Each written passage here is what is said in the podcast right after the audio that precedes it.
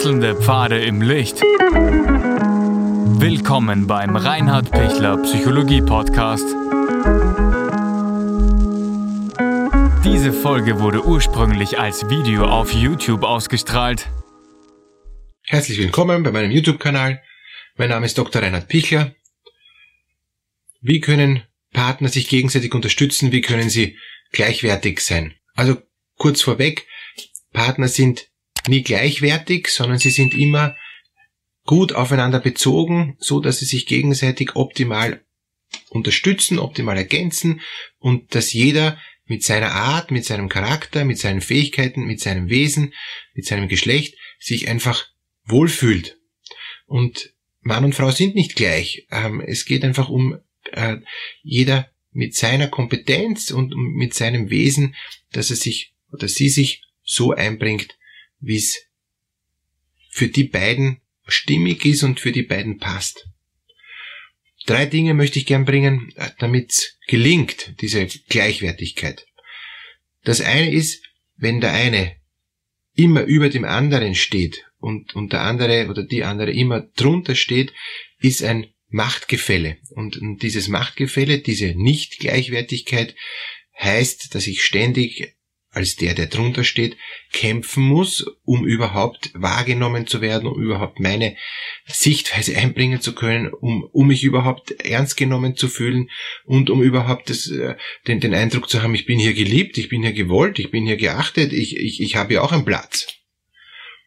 Und, und tatsächlich, das ist eines von den Hauptthemen, dass Menschen, die unterdrückt werden, die eben drunter sind oder die sich freiwillig drunter stellen. Es gibt auch jemand, der geht freiwillig eben äh, runter und macht sich abhängig, macht sich dependent, ähm, um um auch aus dieser Schusslinie zu sein, keine Verantwortung tragen zu müssen, um immer sagen zu können, ich weiß nicht, ich kann nichts dafür und so weiter. Also da, da gibt's viele, ähm, oder weil ich habe das gelernt in der Kindheit, gibt's viele unterschiedliche Varianten, warum sich jemand drunter stellt. Normalerweise stellt er sich nicht drunter, sondern will gleichwertig sein und, und normalerweise will auch derjenige, der aktiver ist, ja, oder drüber steht oder, oder einfach auch von seiner Art dominanter ist, ohne dass er es will, wird dann freiwillig weniger dominant werden, um den anderen, ähm, um die andere mehr auch, auch zum Zug kommen zu lassen und, und, und mehr auch, auch durch Wertschätzung zu ermöglichen. Also das ist das, das erste, raus aus dieser, aus diesem Machtgefälle und den anderen wahrnehmen, wie er ist, was er braucht. Und, und wenn man dann auch sagt, das ist deine Aufgabe, da mische ich mich gar nicht rein, dann ist das nichts anderes als eine Rollenverteilung. Das, das, das, passt zu einer, einer guten Partnerschaft. Das ist eine gute Aufteilung, das ist auch gute Gleichwertigkeit. Ich muss ja nicht ähm, immer, also 50-50 äh, ist, ist ja utopisch äh, bei vielen und, und es, es hat auch keinen Sinn zu sagen, wir sind immer ganz äh, eben äh, ganz ganz klar Rollen aufgeteilt. Da gibt's auch ein bisschen Schnittmengen, aber es gibt große Richtungen. Ähm, der eine ist, ist mehr für, äh, für zum Beispiel für die Kinder zuständig und der andere ist mehr für ähm, zuständig, dass er kocht oder, oder was auch immer. Ja? Also das muss man sich dann einfach auch dann ausmachen, so dass es für alle Beteiligten passt, auch übrigens für die Kinder. Ähm, und und, und, und dann wird es ein gutes Miteinander sein. Es ist dann kein gutes Miteinander, wenn ich sag, so ist und die anderen müssen sich daran halten dann ist es ein, ein, ein Machtgefälle und, und dann ist es ein Machtkampf, wo ich mich dann auch fragen muss, ja, warum ist das so? Wer bestimmt das? Und die Kinder sagen ja dann auch oft, zum Beispiel zu einem zu dominanten oder vielleicht auch narzisstischen Vater, du bist nicht der Bestimmer. Und, und, und dann geht's eben in diesen Machtkampf rein, äh, wer, wann, warum, wie, was bestimmt. Und dann ist die Pubertät auch furchtbar schwierig, weil die die Jugendlichen dann den Eltern erklären, also auch durchs Leben, brutal durch, durch ähm, Einsatz ihres, ihres Lebens fast schon, ja, ähm, durch Totaleinsatz von den Jugendlichen, dass sie selber ihr Leben bestimmen und dass sie sich nicht von den Eltern bestimmen lassen. Die Pubertät muss gar nicht so arg sein, wenn, wenn nicht der Druck so hoch ist.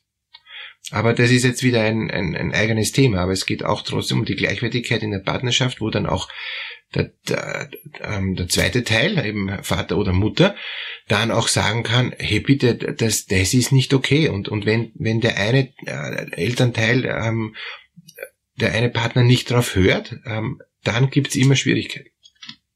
Deshalb erster Punkt, runter vom Machtgefälle. Jeder hat seine Kompetenzen, jeder hat seinen Charakter, jeder hat sein Wesen, jeder hat sein Geschlecht, jeder hat seine Aufgabe. Und, und das macht großen Sinn.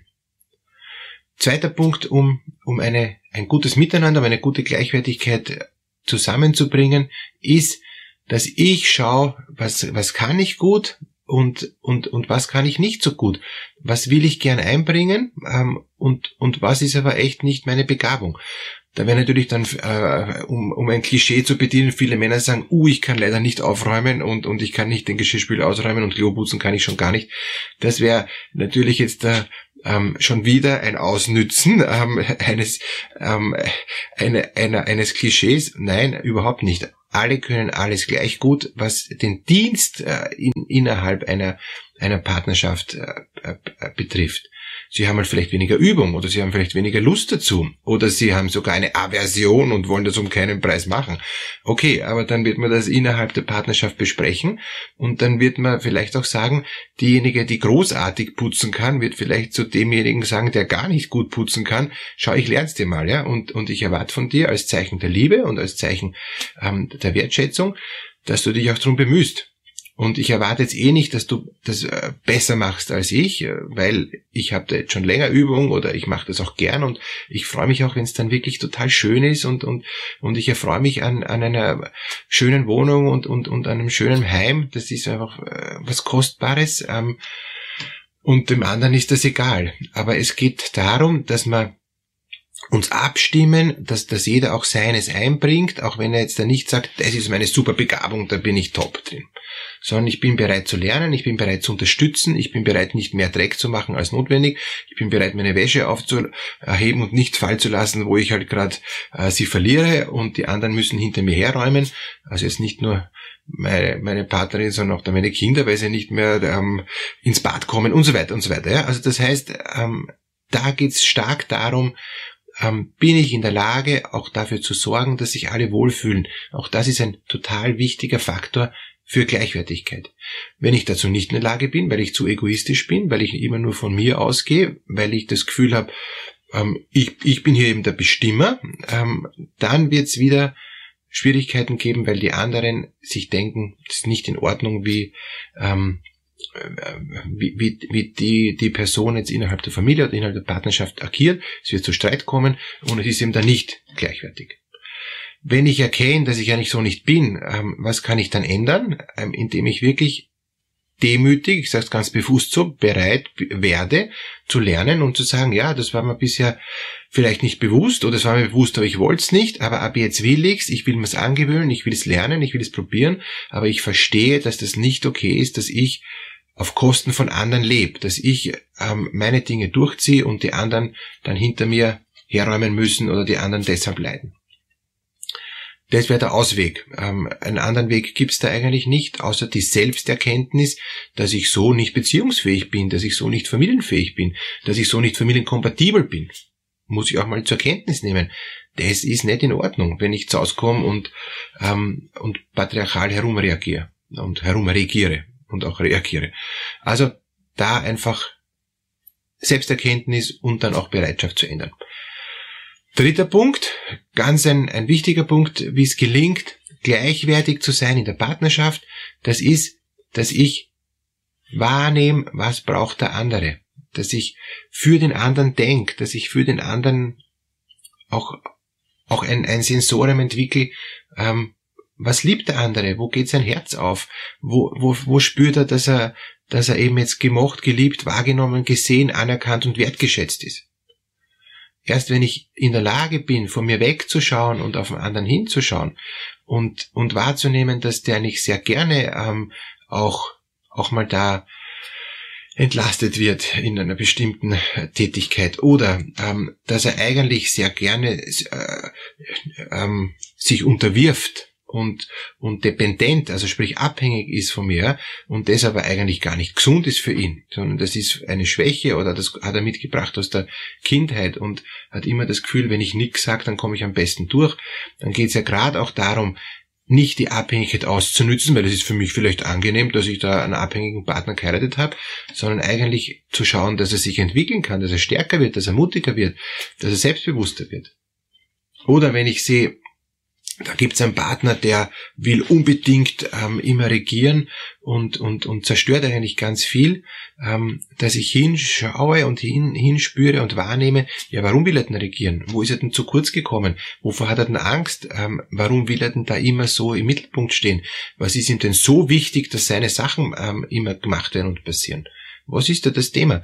Und dass man da dann mit ihm im Gespräch kommt, dass er merkt, boah, bei, bei, bei diesem Menschen, bei dem Partner bin ich geborgen, da brauche ich nicht zu kämpfen und, und oben zu sein, ja. Nach, also das sind alles total wertvolle Sachen, wo ich auf eine ganz andere ähm, Ebene komme und wo ich mich entspanne und wo ich dann merke, wow, tut das gut, dass ich einen Menschen habe, der mich sieht und wahrnimmt.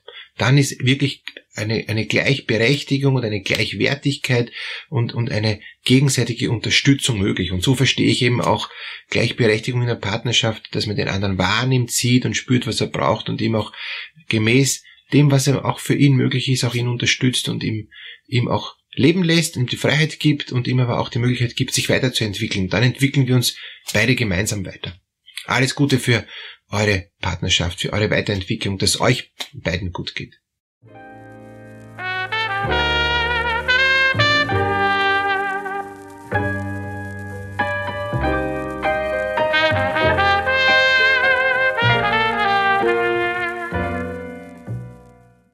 Wenn Ihnen diese Podcast-Episode gefallen hat, geben Sie bitte eine positive Bewertung ab.